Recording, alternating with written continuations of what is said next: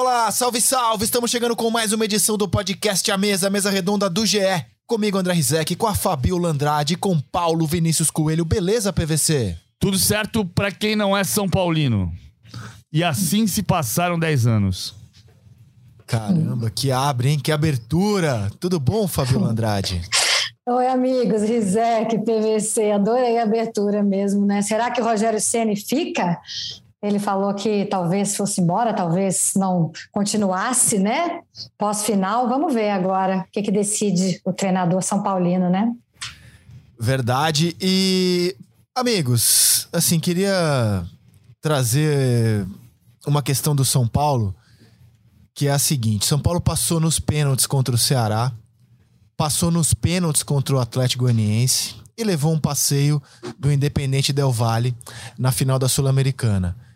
Este é o nível do São Paulo.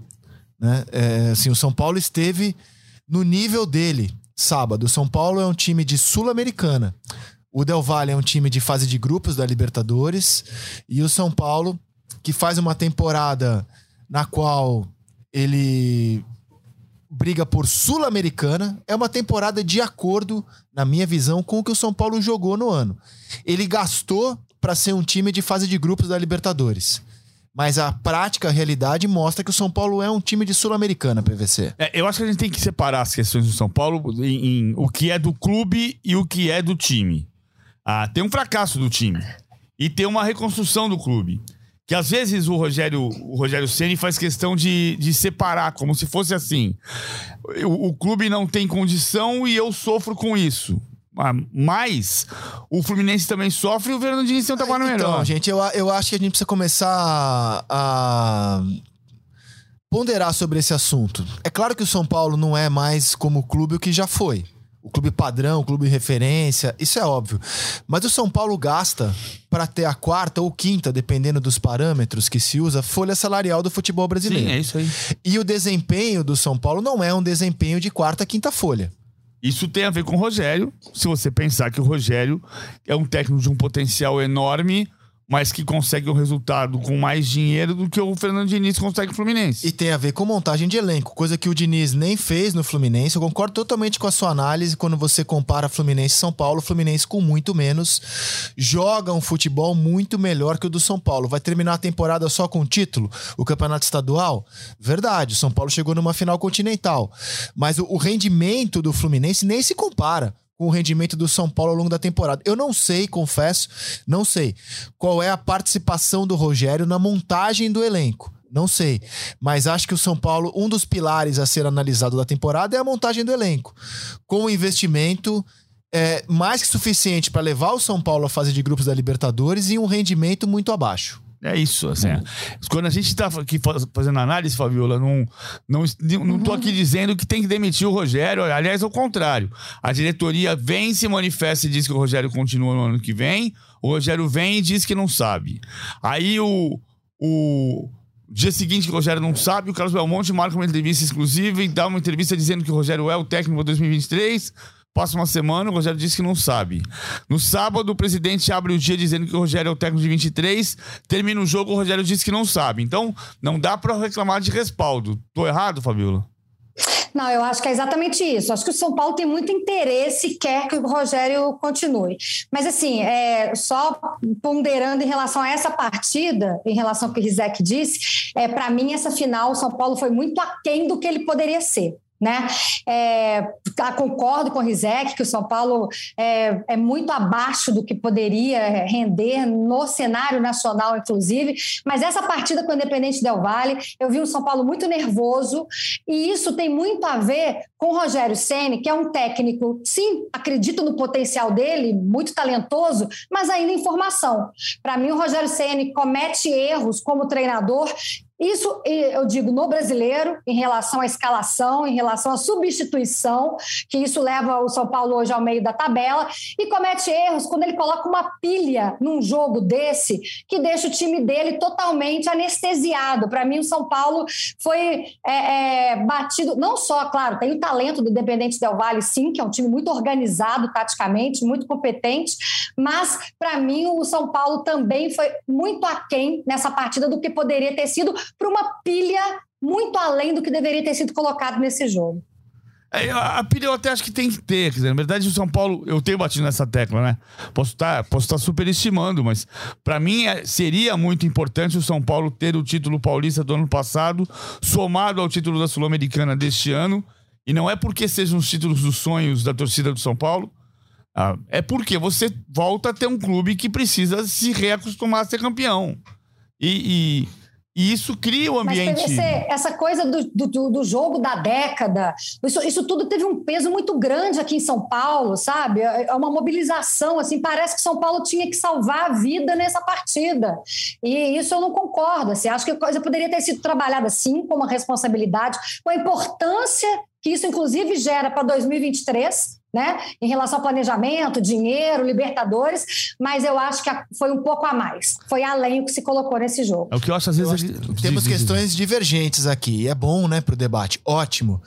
É, eu, eu também não concordo com a Fabiola sobre a, a pilha. Eu, eu acho que a pilha era de acordo com o tamanho do jogo mesmo. É, 10 anos e 90 minutos, a temporada em 90 minutos, porque é disso que se tratava valia não só você terminar a temporada com uma taça relevante, como você também ter vaga na fase de grupos da Libertadores do ano que vem. O São Paulo ainda tem chance, que eu acho pequena, é, de jogar o mata-mata da Libertadores via brasileiro. Bom, hum. tem chance até de chegar na fase de grupos, é que eu acho improvável isso. Então, assim, te, temos pontos divergentes. A Fabiola opina que essa pilha deixou o São Paulo meio anestesiado, perna pesada. Eu acho que não. Acho que o São Paulo é, jogou sábado o que ele joga mesmo que é um futebol apenas regular. Repito, o São Paulo passou nos pênaltis contra o Ceará. Ele jogou bem mal no Castelão, cara. Bem mal na derrota de 1 a 0 pro, pro Ceará. O São Paulo não ganhou. O Goiás São, também. O São Paulo teve três sequências de três vitórias, Ele fez uma mano. partida horrorosa na ida, horrorosa na ida. Depois ele conseguiu reverter em casa e nos pênaltis ele passou. Acho que o São Paulo jogou aquilo que ele jogou no ano mesmo que é um futebol que não vai, assim, um futebol travado. Derrotar o Havaí no domingo que antecedeu a final deixou uma impressão de que o time estava bem, mas era o Havaí. E eu acho que o São Paulo eh, no, jogou sábado aquilo que ele foi ao longo da temporada mesmo. Um time eh, de pouca velocidade, de poucas opções insinuantes pelos lados do campo e que ainda teve uma infelicidade que foi ter alguns jogadores tecnicamente num dia muito ruim. O Caleri é, num dia muito ruim, aliás, está numa fase ruim, e o Diego Costa, zagueiro que acho muito bom jogador, também numa jornada infeliz. É, eu acho que a questão de você pensar nos, nos reforços que chegaram, de como foi montado o elenco, acho que tem culpa da parcela da diretoria e tem participação do Rogério. Porque, por exemplo, você vai dizer, o São Paulo não tem um jogador de velocidade, pura verdade. E desde sempre, desde o ano passado, se discutia isso. O jogador de velocidade que o Rogério queria era o David, do Fortaleza, que foi pro Internacional. O David não jogou no Internacional. Ah, não, não, ia, não ia mudar. Não ia mudar o preço do dólar. Como o Marcos Guilherme também chegou para ser o jogador de velocidade e não aconteceu nada. E aí era o jogador que é. tinha à disposição e o Rogério, o Rogério aceitou. Então, assim, não, é, é verdade que tem coisas. O Rogério não tem o elenco dos sonhos dele nem da torcida. Mas o elenco que, que tem é para fazer mais. E eu não tô dizendo, repito aqui, acho que é melhor. Insisto, o investimento, sobretudo, o investimento era para fazer mais. Exato. Eu não acho que é para sair o Rogério. Acho que a direção tá certa em determinar que precisa ter uma sequência de trabalho, de investir na formação, no fortalecimento desse elenco, na recuperação do clube, na reforma do centro de treinamento e na no aprimoramento do seu treinador o Rogério vai ser melhor do que ele é hoje. O São Paulo está apostando nisso porque é um ídolo. Então eu acho que ele, o São Paulo está certo em querer a permanência. Só que o Rogério precisa fazer o seu a sua autoanálise. Eu, no que foi que eu acertei, no que foi que eu não consegui acertar porque o clube não me deu condições, onde é que eu preciso cobrar mais do clube, onde é que eu preciso cobrar mais de mim mesmo. E parar de deprimir. Eu, eu acho burrice avaliar trabalho de um treinador por 90 minutos. Aí eu tô com a Fabíola. Você não pode dar o peso de 90 minutos para você fazer uma análise tão profunda, que é a análise do elenco, que é a análise do treinador. Então, se tivesse vencido, porque poderia ter vencido o jogo sábado, Né? Embora o Del Valle tenha sido melhor. Galera empata o jogo, galera muda a empata cara. o jogo, muda a cara, muda a cara, muda a cara da partida. É, a, a- questão maior que eu vejo é o São Paulo é, pode falar em reconstrução do clube, que o clube tá mal financeiramente, mas o São Paulo já gasta hoje para ter um time melhor, para ter um futebol melhor. E acho que é importante fazer uma ponderação também. É, a crise financeira do São Paulo é, é um dos fatores que levam o São Paulo a ter que gastar muito na folha. Vou explicar. Como o São Paulo não tem dinheiro para fazer contratações e lá e pagar a multa rescisória, ele naturalmente tem que pegar jogadores que estão livres no mercado e que para trazê-los ele vai ter que pagar um salário alto para esses caras. E com contratos longos, como é o caso do Nicão. É, então, assim, a, a própria dificuldade do São Paulo em poder escolher os jogadores e ir lá e pagar a multa leva o São Paulo a ter que pagar um salário superior ao que normalmente ele teria que fazer se ele tivesse o poder de escolha dos atletas. Então, a folha do São Paulo é alta também por isso. Não sei se eu me, consegui me fazer entender aqui, Fabiola, com esse raciocínio. Sim, sim, e assim, o que, me, o que eu acho que vale investir no Rogério Ceni, eu, eu tenho certeza do potencial dele, é uma partida, por exemplo, contra o Flamengo aqui no Morumbi, que para mim mostra a análise dele do, do adversário, né? Como o São Paulo jogou aquela partida, e o próprio Dorival Júnior admitiu que o 3 a 1 não reflete o que foi o jogo, que o São Paulo foi muito é, é, eficiente no sentido de conseguir anular o Flamengo naquela partida, né? Então o Flamengo é letal, o Flamengo chega na frente do gol, ele faz e, e consegue ali aquela, aquela super vantagem para o jogo da volta do Maracanã. Mas esse São Paulo que enfrenta o Flamengo aqui no Morumbi é um São Paulo muito diferente, por exemplo, da final da Sul-Americana. E acho que isso que criou uma expectativa, que o São Paulo fez jogos é, importantes de um nível muito superior, sabe? E isso deixa uma esperança para um treinador em evolução. Mas concordo com o PVC, que tem que admitir seus erros e tem muito que melhorar. Uma- Uma parte, um símbolo disso, quando eu falo ele deprime, ele não foi receber a medalha. Esse não, É. tem, não tem cabimento isso. Lamentável. Porque, porque é, é- é mais ou menos esse cenário provoca eh, decisões, ah, algumas podem ser certas, outras precipitadas. Por exemplo, o Lisieiro errou no ano passado naqueles 4 a 0 do Flamengo no Morumbi. O Lisieiro não jogou mais com ele. Ah, era correto abrir mão do Lisieiro? Talvez fosse o Lisieiro a reserva do Internacional. Mas você não, você não pode desistir do jogador. É, é você. O Pablo Maia, no primeiro semestre, depois da, da- da participação ruim na final do Campeonato Estadual, quanto tempo o Pablo Maia ficou fora do time? Porque você não. o- o- o que- quando o Rogério era jogador, ele ia pro quarto e botava a culpa em quem tinha errado. E normalmente não era ele que tinha errado. Quando ele é o técnico, ele tem que entender. Ele precisa entender. pra- Tô falando isso pelo fortalecimento dele como treinador, pela evolução dele na profissão. Ele treina o jogador. Se o jogador não foi competente o suficiente para fazer aquilo que ele imagina que ele poderia ter feito, é ele que tem que treinar no dia seguinte. Ele que não pode desistir. É muito mais difícil ser, ser treinador desse ponto de vista, especialmente em relação a ser goleiro, que é a mais individual das posições do esporte coletivo.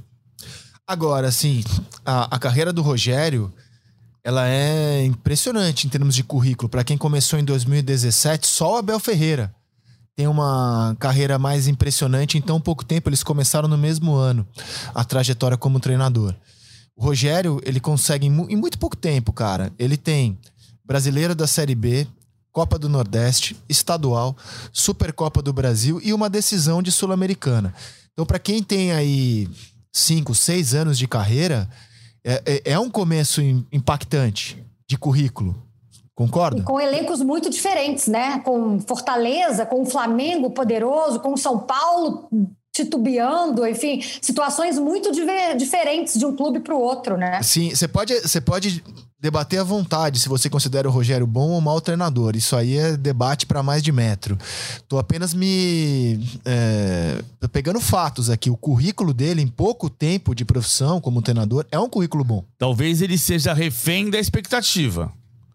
Porque quando o Rogério sai do São Paulo, vai pra Europa, vai estudar, vai ver treino do São Paulo, vai, vai trabalhar no Liverpool, traz a comissão técnica do- da Europa.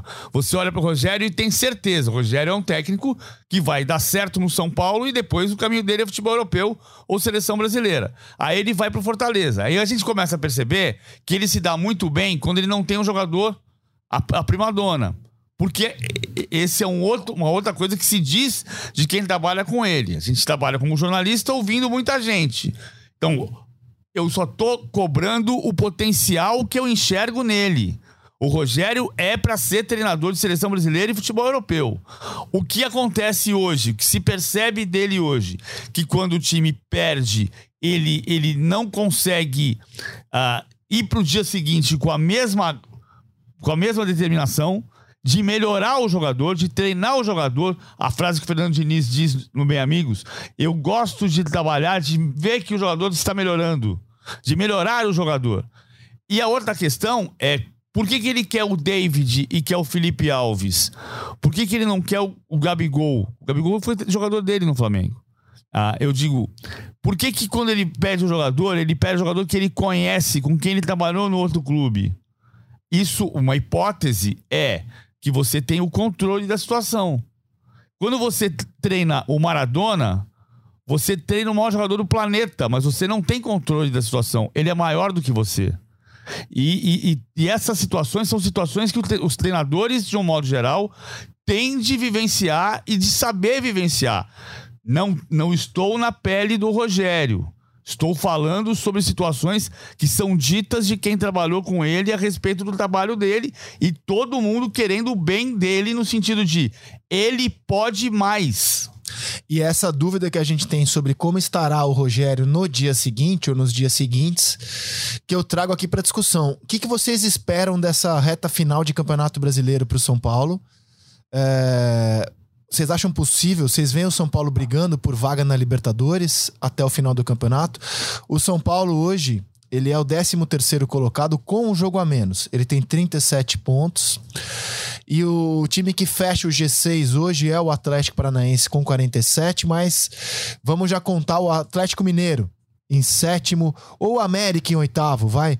Para fechar o grupo daqueles que vão. Acho que a conta é essa. Se Sim, o essa América. Conta talvez dê. O América com 42, porque Corinthians e Flamengo se enfrentam na Copa do Brasil, eles estão na zona de classificação. Flamengo e Atlético Paranaense se enfrentam na final da Libertadores, eles estão na zona de classificação. Então vamos contar hoje o América com 42 pontos. América é o oitavo colocado, São Paulo é o décimo terceiro a cinco pontos do América e um jogo a menos. Como é que você imagina, Fabíola, daqui para frente o São Paulo no Brasileiro? Eu acho que o São Paulo tem todas as condições, porque a tabela do São Paulo eh, não é uma tabela ruim, Rizek. Então, assim, ó, o próximo. Ele tem confrontos diretos, né, com os times aí no meio da tabela, até as próximas duas partidas. É exatamente contra o América, contra o Botafogo. Ele vai enfrentar um Palmeiras que não joga em casa, né, porque o estádio tá lá com shows e tal. É um jogo duríssimo, né, contra o, o virtual campeão brasileiro. Então, assim, é, é, eu acho que é uma tabela que favorece. São Paulo ainda faz cinco jogos em casa, no Morumbi.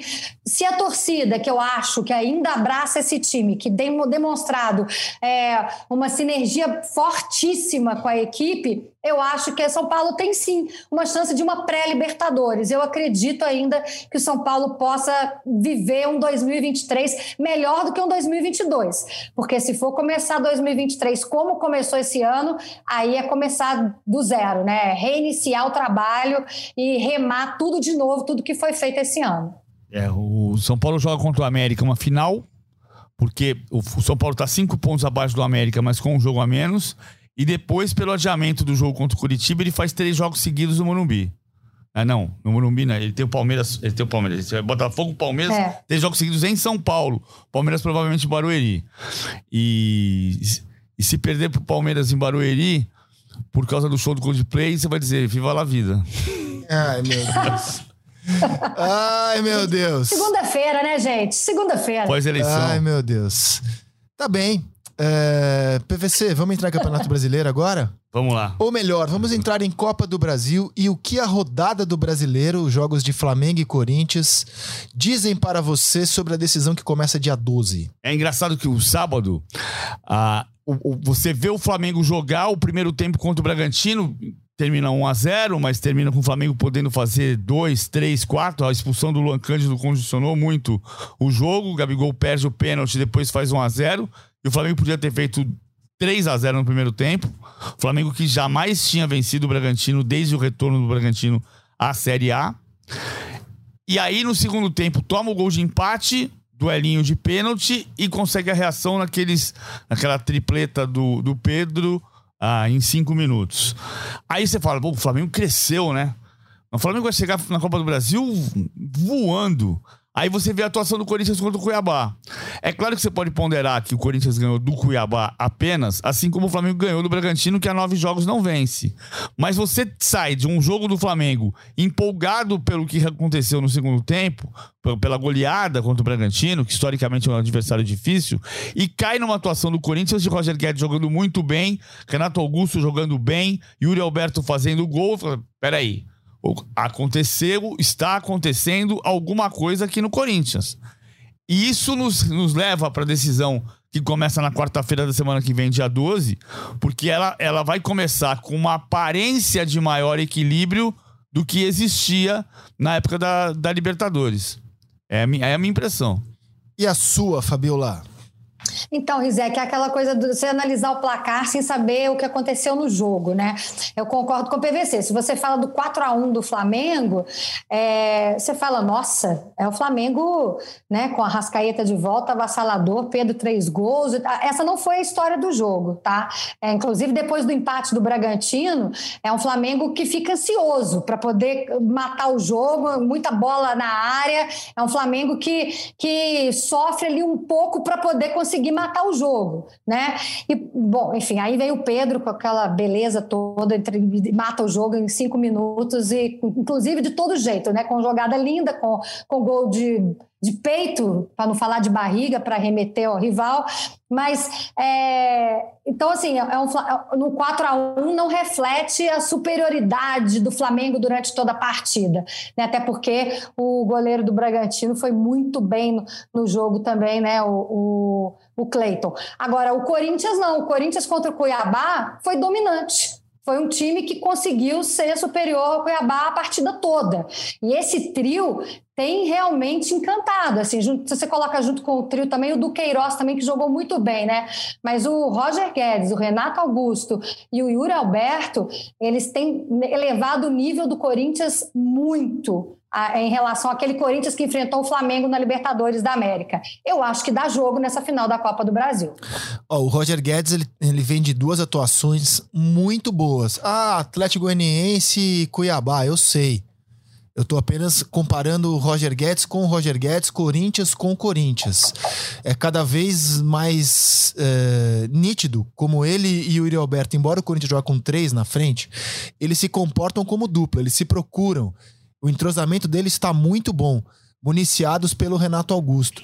É, esse trio, fora o Fausto e o Duqueiroz, que estão muito bem também como dupla de volantes, é, de fato, eu tô com a Fabiola. O Corinthians é outro time em relação àquele que foi massacrado pelo Flamengo na Libertadores em dois jogos. Eu também eu, eu, acho que o Renato Augusto muda, muda a rotação do Corinthians. A gente dizia isso a respeito do William quando estava no time. O William foi embora. Ah, o, time seria foi planejado para ter Paulinho, para ter o William. Paulinho machucou, o William voltou para Inglaterra. Mas o Renato Augusto é o cara que, que dá o tom no meio campo. Quando o, o Renato Augusto não joga, o time não, não consegue jogar no mesmo nível. Embora o Juliano esteja melhor do que já esteve. Quando o Juliano entra, ele, ele tem conseguido dar conta. Há um reserva para o Renato Augusto, né? Coisa que não havia antes. Cara, assim, ó, o Renato Augusto, se ele tivesse quatro anos mais novo, jogando o que ele tá jogando hoje, a gente poderia especular ele para ser banco da seleção na Copa. Sem dúvida. E é, ainda mais a paixão do Tite por ele, né? Ele é um. Não, assim, de fato, ele é um jogador diferente, cara. Ele é um craque. Renato Augusto é um é. craque, cara. Assim, ele, ele é um jogador que define essa palavra craque. Ele, é, ele é inteligente, ele é técnico, ele tem visão de jogo. É que ele não consegue ter mais sequência, né? Ele, é, e, e, o Vitor Pereira tem tirado, tem dosado bem o elenco, assim, agora que só tem o brasileiro, né? Você vê que o Renato nem termina os jogos. Ele sai ali por, com 10, 15 do segundo tempo, como aconteceu no sábado. Então, assim, se ele tivesse a vitalidade a vitalidade de outrora, ele seria jogador que a gente estaria especulando na Copa do Mundo. É, na, na, estatística do jogo é engraçado que aparece ele com duas assistências para gol, mas não são, né? Porque o segundo, jogo não. É, no segundo não foi, porque o segundo ele deu passe pro Renato pro Roger Guedes. Ah, 12 possíveis passes é. para gol, é Não, dois, dois. É. Ah, dois, ele deu, ele deu dois passes para finalização e deu um passe para gol, que é o gol do Yuri Alberto. Aqui na, na estatística, a brincadeira é que aparece assistência do Renato Augusto para o Roger Guedes. Aí não é assistência, né? Porque o Roger Guedes fez o gol sozinho. ele, ele recebe a bola de alguém, você vai descobrir, ah, foi o Renato Augusto que deu a bola para ele. E daí? É, não teve assistência. Ele dribla, todo mundo. Ah, o Roger Guedes é candidato a craque da rodada, né? Ele, ele fez uma partida muito boa. Só que do lado do Flamengo tem um tal de Pedro, né? Que momento, que fase do Pedro, hein? Que fase do Pedro, Fabiola. É, a gente pode levantar a plaquinha aqui, né? Eu já sabia. Acho que era. ex- Existia um clamor nacional. Vamos falar a verdade? Existia um clamor nacional para o Pedro sair da reserva do Flamengo há muito tempo, né? Acho que todo mundo sabia que o Pedro era capaz, o talento dele. E é, olha, eu vou até te dizer uma coisa. Eu sei que o Pedro vai para a Copa e começa no banco de reservas, mas eu não sei se o Pedro termina a Copa no banco de reservas, não. O meu ataque dos sonhos, ele tem o Neymar de 10, tem o Pedro ali na área, tem o Rafinha do lado e o Vini Júnior do outro lado. Para mim, essa é a seleção brasileira dos meus sonhos. Nossa senhora, você tá ofensiva, hein? Ah, eu tô. Eu tô querendo ganhar esse Hexa logo. É, já recuou. Bom, imagino que você tenha escalado o Paquetá. de- Não, eu.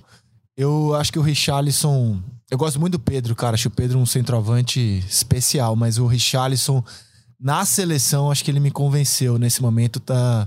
A gente tá bem servido, né? Como há tempos não estávamos nessa posição. Não digo nem de currículo, digo do, do desempenho mesmo. O Richarlison tem jogado, é, pro meu gosto, muito bem nessa função na seleção brasileira. É que o Pedro acabou de chegar, né? E o Tite leva isso muito em Não, consideração. no- ele- né? claro, o Richarlison foi testado e aprovado. O Pedro, ele tem Exato. poucos minutos, né? Ele tinha jogado 20 minutos antes dessa data FIFA e agora jogou 45 minutos fazendo um gol. O Richarlison, ele tem, ele tem mais tempo, né? Ele foi testado e, e aprovado.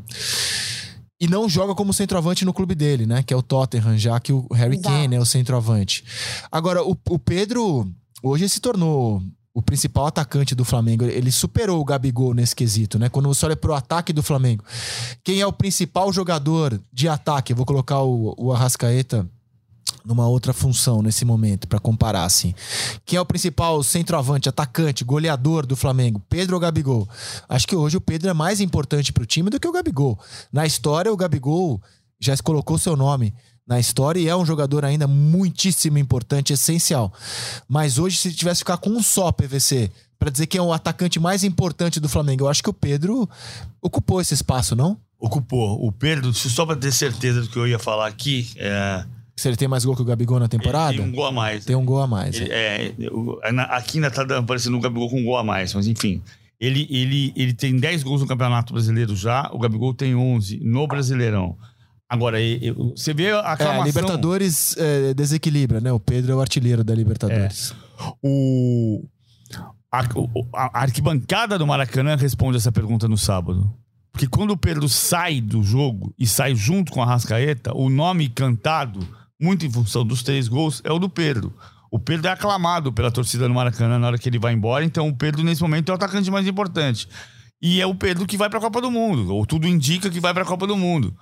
O- a tendência é ele ser convocado como reserva e depois batalhar por um lugar durante os jogos, porque o Tite pensa nele muito como uma- um, um jogador para transformar o ataque do Brasil, dependendo da dificuldade de um jogo, de um adversário de taticamente desenhado de alguma maneira mais difícil. Cara, eu de forma bem conservadora, conservadora, hein? Consigo cravar 20 nomes do Brasil na Copa. Não é, não é aqueles que eu gostaria de levar, aqueles que eu cravo, que eu tenho certeza que estarão nos 26. E aí eu coloco o Pedro. Os três goleiros, o Danilo e o Alexandre, não cravo nem o Alex Telles, embora eu acho que o Alex Telles vá. Mas tô falando assim, só aqueles que eu cravo com certeza. Cravo três zagueiros, o Militão, o Thiago e o Marquinhos. Cravo os quatro volantes, o Bruno, o Isso. Fabinho, o Casemiro e o Fred. Cravo o Paquetá. Cravo o Neymar. Cravo o Rodrigo, Anthony, Rafinha. Cravo o Richarlison, cravo o Pedro. Cravo o Vinícius Júnior. 20 jogadores. Sim, que eu consigo.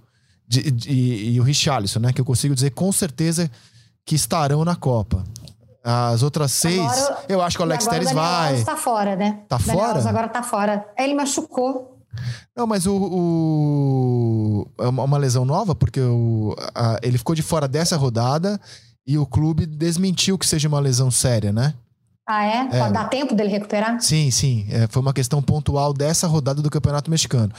Eu, eu duvido que ele vá, mas é difícil prever assim, até a Copa. E, esses 20 eu cravo. Você crava mais algum além desses 20 que eu falei? Eu, eu fiquei condicionado que eu tenho os 26, mas eu posso errar. Então não dá pra cravar. Não, assim, uma, eu, eu, eu, consigo apostar quais são os outros seis, mas digo assim, que eu, que eu sei que eu não vou errar são esses 20. Eu acho que o Gabriel Jesus até vai, o Alex Telles vai, mas cravar eu cravo esses 20. Eu, eu fiz uma conta de 11 jogadores defensivos e 12 jogadores ofensivos, que pode ser otimista demais, né?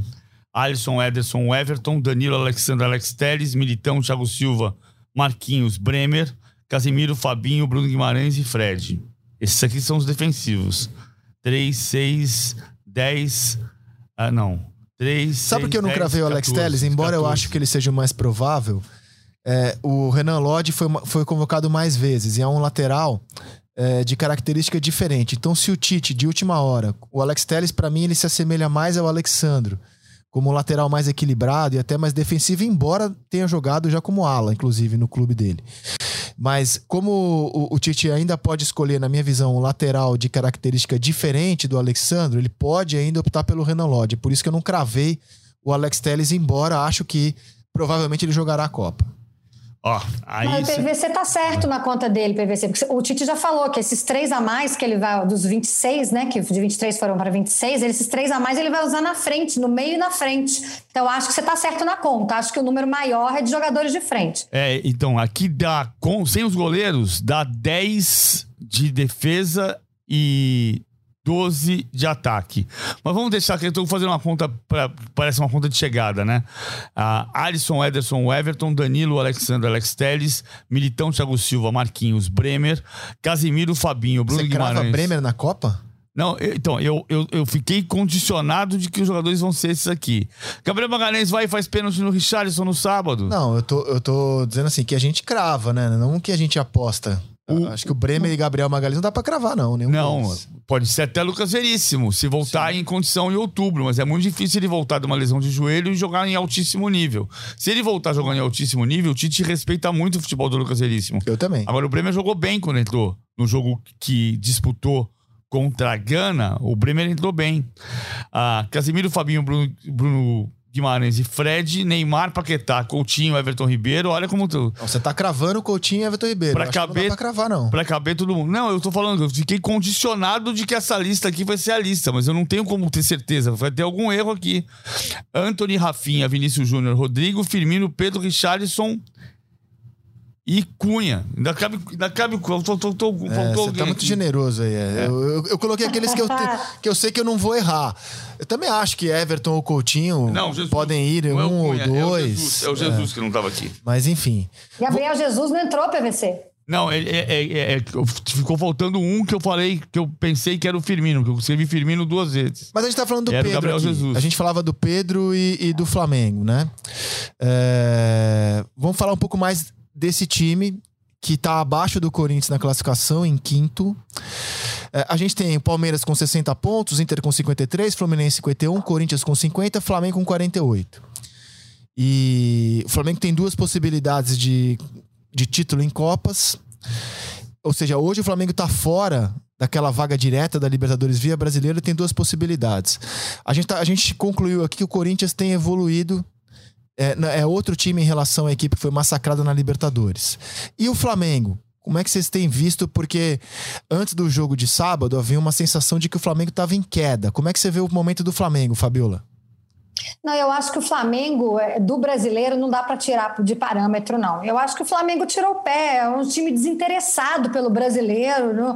É difícil. Você está em duas finais importantíssimas, que é a Copa do Brasil e Libertadores, e sabe que não, não vai brigar por título no brasileiro, mas ao mesmo tempo dá para administrar ali, ficar numa zona de Libertadores. É um time que não, não é o time que vai entrar. Não é assim que o Flamengo vai jogar as finais. Ele não vai jogar nem a final da Libertadores, nem as finais mais contra o Corinthians do mesmo jeito que está jogando o brasileiro. Eu, eu digo, é, gente, é, isso aí é, é do, da, do, do, humano, né? do ser humano. É, é, inconsciente. Ele entra em campo de um jeito diferente no brasileiro. Por isso que eu acho que essa queda do, do Flamengo, antes dessa vitória, né? Eram duas derrotas e dois empates. Isso não me, não me assusta de dizer que esse Flamengo está em queda. Não, não acho assim. Acho que é um Flamengo que tirou o pé naturalmente do brasileiro, porque sabe que tem para frente duelos muito importantes e aí sim vai jogar com tudo que tem para cima do Atlético e do Corinthians. Eu, eu acho que o Flamengo, a gente viu ele caindo.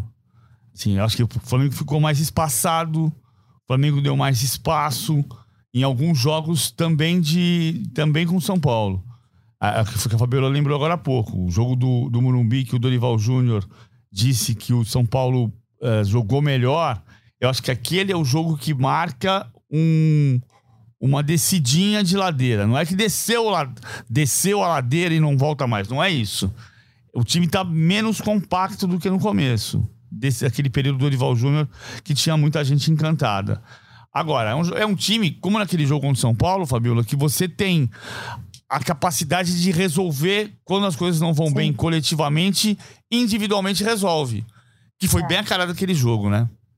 Foi. Não, você tem o Santos goleiro dando passe, né? Para é. o primeiro gol. Quer dizer, é um recurso que eu nunca imaginei ver o Flamengo atuando e para poder conseguir sair na frente do São Paulo. Agora, aquele jogo, para mim, fala muito do São Paulo. Para mim não fala de uma queda do Flamengo. Aquele jogo para mim fala muito de uma eficiência do São Paulo. O São Paulo me surpreendeu positivamente naquela partida. E o líder do segundo turno, o Internacional, PVC? Que derrotou o Santos na Vila Belmiro sábado e tem nesse momento sete pontos de diferença para o Palmeiras que joga nessa segunda-feira à noite contra o Botafogo. O... Não foi na Vila, foi não. Rio. É, foi Beira Rio. Desculpe, que derrotou o Santos no Beira Rio. o, o, o, Inter é muito mais competitivo no meio-campo, mas ele não consegue ter regularidade. O Mano ficou meio bravo com uma, uma pergunta que disse: o Internacional voltou a vencer no Beira Rio. Aí ele respondeu você dizendo assim, respondeu mais ou menos assim. Se dizendo dessa maneira, parece que gente não estava ganhando no Beira Rio, né? De fato, o Inter não perde no Beira Rio há 11 jogos, são 8 vitórias e 3 empates, e não toma gol no Beira Rio há 7 jogos. Só que tem um empate 0x0 com o meu Gare e 0x0 com o Bragantino. E esse 0x0 com o Bragantino é o jogo que tira o Internacional de uma disputa mais acirrada pelo título. O Inter contra o Santos foi um time muito mais competitivo no meio-campo. Ele puxou o Gabriel de primeiro volante ele normalmente faz um 4-4-2 e deixa o, o, Meia, ou o Alan Patrick ou o Maurício como segundo atacante. Dessa vez ele puxou o Maurício do lado direito, jogou o Pedro Henrique do lado esquerdo. Então ele fez um, um, um 4-3-3 torto, ou um 4-5-1. Teve a, desgraça de perder o Gabriel com uma lesão de joelho que o tira da temporada. O Gabriel tem sido muito importante. E sem o Gabriel vai ter que jogar provavelmente o Johnny de primeiro volante. E o Johnny estava jogando numa função que li, liberava o Edenilson para jogar só em algumas partidas. O Edenilson tá em absoluto. A torcida está em absoluto litígio com o Edenilson. É uma crise incrível. Pô, cara, eu queria falar sobre isso, inclusive. Ele completou 300 jogos, né? Pelo é. Internacional. Uhum. Saiu do banco, foi vaiado na escalação, saiu do banco e completou 300 jogos. É incrível como o tempo desgasta, né, cara? Porque quem não é colorado olha pro Edenilson é, bom, é muito dividido, né? Porque ele foi vaiado, mas foi aplaudido também. Não é uma unanimidade esse desgaste. Tem muita gente que ainda tá com o Edenilson. Mas quem não é colorado, quem olha de fora, fala, pô, eu queria ter o Edenilson no meu é time. Isso, é. Né? Fluminense cogitando o Edenilson pro ano que vem. Atlético Mineiro tentou o Edenilson. Todo mundo quer o Edenilson, Todo menos a torcida do Inter. Né, assim, olhando de fora, pô, que jogador, completou 300 jogos. Ainda que não seja titular hoje, beleza, o Johnny tá jogando bem pra caramba. Mas você tem um cara como o Edenilson no seu time, né? Como o tempo desgasta, cara. Desgasta muito, assim. Relações pessoais são assim. Relações com a torcida muitas vezes são também. Agora, é, é incrível, o Internacional oscilou no jogo contra o Bragantino. Não fez um jogo brilhante contra o Santos, mas foi muito competitivo. Ganhou por 1 a 0 O Santos teve Ângelo, Luan, Soteudo e Marcos Guilherme. Quando tirou o Luan, o Orlando Ribeiro ouviu o Luan saindo dizendo: Mas por quê? Mas por quê? Mas por quê? Eu não achei que ele tava bravo. Ele estava mais ou menos inconformado de não conseguir ter sequência de jogos. Mas era por quê? Porque o Luan não estava jogando tão bem e precisava fechar um pouquinho ali. Falta que o Internacional Errou não muito, conseguiu. né? Hã? Errou muitos passes, né, PVC? Errou. Eu acho que o Internacional não conseguiu ter a regularidade para transformar esse campeonato que começou. Vou, vou repetir uma frase que eu falei semana passada porque eu gostei da frase. É, o campeonato começou com uma, uma corrida de obstáculos e termina com um revezamento de vice-líderes. É. Deixa eu pensar de novo. Como é que é? Começou. Uma grande corrida com obstáculos, porque tá- a temporada do Campeonato Brasileiro, do futebol brasileiro e o Campeonato Brasileiro em si é uma grande, uma enorme corrida com obstáculos. E ela termina como um enorme revezamento de vice-líderes. Porque quem disputou o título nesse ano foi o Palmeiras. Sim, inclusive essa rodada mudou o vice-líder, né? O Fluminense perdeu do vez. Atlético e o Inter volta à cena. É, na verdade, assim, ninguém aqui acredita que algum vice-líder vá tirar o título do Palmeiras, né? Pode até acontecer, mas por enquanto só o Palmeiras disputa o título. É, Não. Um time que perdeu duas vezes no, no campeonato? exato. Não. Só, só perdeu duas vezes. E lá no comecinho, né, cara? Impressionante, né? É. É. É dos dois no primeiro turno. Os dois no primeiro Pode ser o turno. primeiro campeão nos pontos corridos invicto, invicto como visitante. Foi Ceará em casa E Atlético Paranaense. e Atlético Paranaense em casa. Né? Os 2 a 0 do Atlético Paranaense e o 3 a 2 do 3 Ceará. a 2 do Ceará. né, Na, na abertura do O campeonato. Palmeiras perdeu seis jogos no ano. Duas vezes do São Paulo, duas vezes o Atlético Paranaense, uma vez o Ceará e uma vez o É, Chelsea. eu acho que esse dado é muito demolidor. Um time que perdeu só dois jogos até aqui vai engatar uma série negativa. Não há nenhum motivo para isso. Vem de vitória sobre o Galo no Mineirão. É. Botafogo que se cuide hoje. Né? Pa- Palmeiras, é, ele entra em campo sempre, cara, sempre como favorito agora nos Acho jogos um que jogo restam. difícil. O Palmeiras não Claro. ganha no Newton Santos desde 2017. Claro. Agora, é um Mas jogo- muito mais difícil pro Botafogo É. que pro Palmeiras, né? Óbvio, óbvio. Não, e assim, mesmo que o Palmeiras perca, né? Sete pontos ainda é uma vantagem grande. Ah, mas tem o confronto direto contra o Inter na última rodada. Tem. A tendência, a tendência é que o Palmeiras já chegue campeão na última rodada. A tendência, né? E vamos ver se o Atlético Mineiro, depois dessa vitória, a terceira só, é, desde que o Cuca voltou, se ele consegue engatar, né, PVC? Eu acho a grande dúvida também que a gente tem é se o Atlético Mineiro, nessa reta final, engata uma sequência positiva. Ficou sete jogos sem vencer no Mineirão, né, Fabiola? É, é um absurdo, porque é, o exa- é o, o oposto do ano passado, né? O Mineirão foi o grande aliado do Galo na temporada de 2021 e é incrível os péssimos resultados do Atlético Mineiro em casa nessa temporada, né? É, é o prêmio de consolação para um time com investimento altíssimo, que era tido no início do ano candidato a títulos todos, tanto Libertadores, Copa do Brasil, Brasileiro, e aí o prêmio de consolação é ficar com a Libertadores, uma vaga na Libertadores, pelo menos uma pré-Libertadores, porque tem inauguração do estádio ano que vem. Você imagina inaugurando o estádio ano que vem sem o Atlético numa Libertadores, né? É um ano é, lastimável para o atleticano 2022. É, a grande dúvida agora é, é para mim, assim, dessa parte de cima da tabela, é se o Galo engata uma sequência altura do time que ele tem, podendo entrar ali em vaga direta na, na Libertadores, que seria o mínimo a se esperar desse elenco. Pois bem, meus amigos, a gente vai ficando por aqui no nosso podcast A Mesa desta segunda-feira. Paulo Vinícius Coelho, as suas considerações finais. O... Ele não é mais um cometa, né? Ele é mais do que isso, o Haaland. Tipo, impressionante. Eu fiz a... tava fazendo a conta. O, recorde... o recordista de gols de uma temporada da Premier League é Mohamed Salah em 2018, com 32 gols. 32 gols. Em 30... Num campeonato de 38 jogos, dos quais o Salah jogou 36. O Haaland tem 8 gols e 8 jogos e 14 gols. Se ele fizer. Não vai fazer, mas se ele fizer essa sequência, igual até o fim do campeonato, ele faz 66 gols. O recorde de gols de um campeonato inglês, não Premier League, campeonato inglês inteiro, é 60 gols de um cara chamado Dixie Dean, centroavante do Everton, em 1928. É um recorde que perdura há 95 anos. E o Haaland tem uma média que pe- permite imaginar que ele supere esse recorde de 95 anos. Coitado do Phil Foden. Um dia que ele marca três gols, só falam dos três gols do outro, do Haaland. Ninguém fala dos três gols É. Porque do deu Phil dois Foden. passes pra ele também. É. A- Agora, assim, é, incrível, né? O Grealish jogou bem também, né? Também jogou bem. Incrível como a Inglaterra não consegue, a exemplo de Portugal, fazer uma seleção que jogue à altura dos talentos que tem, né? Porque o Phil Foden na seleção inglesa é um jogador que ainda não aconteceu. E ele é muito bom jogador. E, e, a notícia desse jogo é o contraste da troca de guarda, né? Porque o treinador do Manchester disse que não escalou o Cristiano Ronaldo em respeito a carreira dele. Olha que humilhação pro CR7. É. Ver o time Muito dele triste. apanhar dessa forma e o treinador explicar que não o colocou em campo em respeito. Ou seja, em bom português, eu não coloquei em campo porque seria um vexame, Fabiola. Acho que a temporada é a tempo, eu que me acostumei a ver CR7 Messi todos os anos, né? Um, a gente comparando os dois e falando dos dois e quem que vai ganhar a bola de ouro, quem que vai ser o melhor do mundo, é, os dois grandes protagonistas do cenário mundial por anos, talvez décadas. É, primeiro, é o primeiro ano que eu vejo uma diferença abissal entre o Messi e o CR7, né? Acho triste, muito triste, né? Essa Copa vai ser uma Copa da troca de guarda, né? Porque vão sair de cena, assim, da primeira prateleira do futebol mundial jogadores que dominaram o esporte nos últimos anos.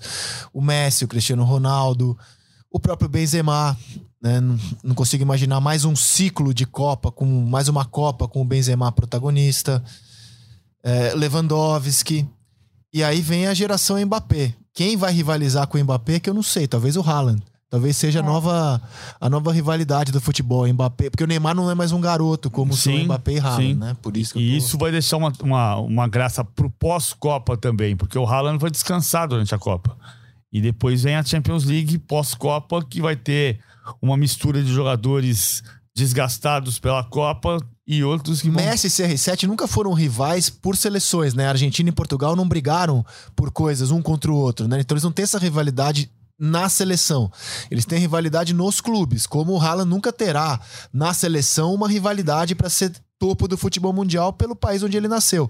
Mas talvez Haaland e Mbappé seja a próxima disputa aí de astros do futebol internacional. É, uma graça que tem é que o pai do o Haaland já era criança, o Haaland é inglês, né? O Haaland nasceu em Leeds. É, ou melhor, no país é. Não, é pelo qual ele joga. joga. É. É. Ele é norueguês de nacionalidade, mas ele é inglês de nascimento. Ele nasceu em Leeds quando o pai dele jogava no Manchester City. E por isso a gente tem tanta foto do Haaland, criancinha, com a camisa do Manchester City, torcedor do Manchester City. E ele sofreu como garoto nas mãos do Cristiano Ronaldo, ou do time lá de 2003, 2004, 2007. 2004 foi um hiato, né? 2004, 5 e 6, o Manchester United era, era um time mais médio ali, terceira força, segunda força em 2006. Depois 2007, 8, 9 que voltou a ser tricampeão. O Haaland sofreu como torcedor e agora faz sofrer os garotos que ainda queriam ver Cristiano Ronaldo jogar com a camisa do United. Muito bem, podcast A Mesa fica por aqui. Um beijo para Fabiola, muito bem-vinda. Diga, Fabiola. Só para só para a gente fechar, Dudu hoje, 392 partidas com a camisa do Palmeiras se iguala a Marcos, uma, o atleta que mais vezes jogou no século com a camisa do Verdão. Acho importante ressaltar. Sem dúvida, sem dúvida.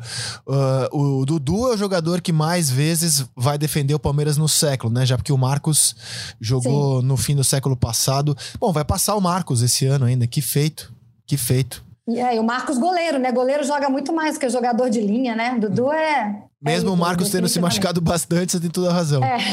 É, Fabiola, obrigado. Um beijo para você.